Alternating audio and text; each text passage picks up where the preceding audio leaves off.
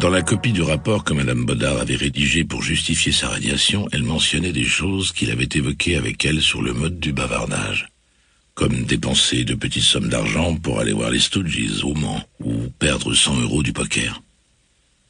En parcourant son dossier, avant de s'en faire pour le RSA qu'on lui retirait, il s'était senti terriblement embarrassé pour elle. La conseillère devait avoir 30 ans. Elle gagnait quoi?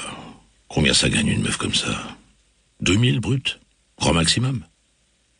Mais les gens de cette génération avaient été élevés au rythme de la voix dans la maison des secrets. Un monde dans lequel le téléphone pouvait sonner à n'importe quel moment pour te donner l'ordre de virer la moitié de tes collègues.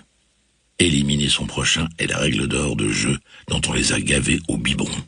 Comment leur demander aujourd'hui de trouver ça morbide? Recevant sa radiation, Vernon s'était dit que ça allait peut-être le motiver pour trouver quelque chose.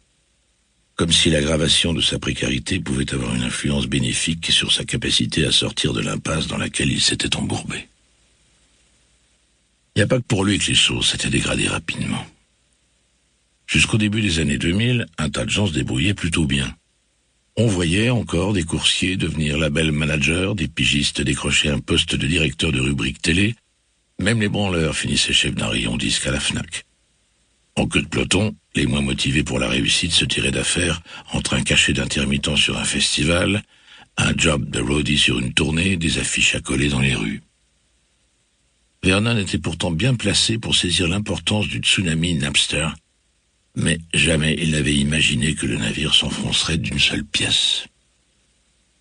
D'aucuns prétendaient que c'était karmique, L'industrie avait connu une telle embellie avec l'opération CD, revendre à tous les clients l'ensemble de leur discographie sur un support qui revenait moins cher à fabriquer et se vendait le double en magasin, sans qu'aucun amateur de musique n'y trouve son compte.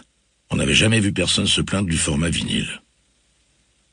La faille dans cette théorie du karma, c'est que ça se saurait depuis le temps si se comporter comme un enculé était sanctionné par l'histoire. Son magasin s'appelait Revolver. Vernon y était entré comme vendeur à 20 ans et avait repris la baraque à son compte quand le boss avait décidé de partir en Australie où il était devenu restaurateur.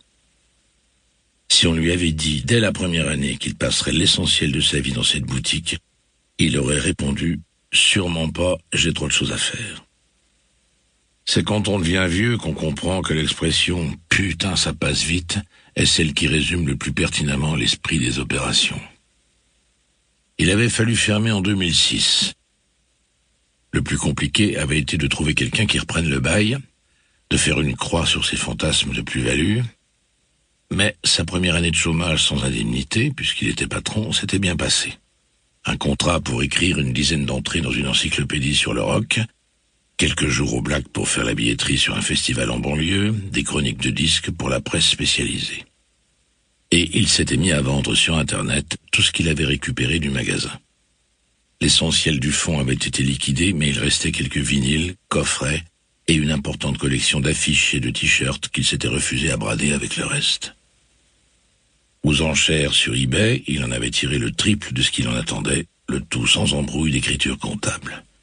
Il suffisait d'être sérieux, d'aller à la poste dans la semaine et de soigner l'emballage. La première année avait été euphorique. La vie se joue souvent en deux manches. Dans un premier temps, elle t'endort en te faisant croire que tu gères, et sur la deuxième partie, quand elle te voit détendu et désarmé, elle repasse les plats et te défonce. Vernon avait juste eu le temps de retrouver le goût de la grasse matinée.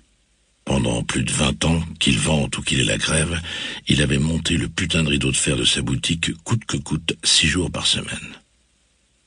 Il avait confié les clés du magasin à un collègue à trois occasions en 25 ans.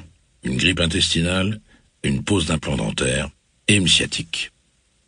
Il avait mis un an avant de réapprendre à rester au lit le matin pour bouquiner s'il en avait envie. Son kiff ultime était d'écouter la radio en cherchant du porno sur le web. Il connaissait tout de la carrière de Sacha Gray, Bobby Starr ou Nina. Pardonnez l'interruption. Vous pouvez continuer à écouter le livre audio complet gratuitement, le lien dans la description.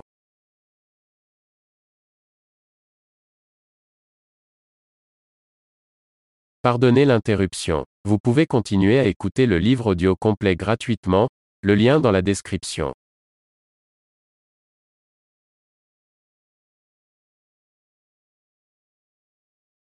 Pardonnez l'interruption. Vous pouvez continuer à écouter le livre audio complet gratuitement, le lien dans la description.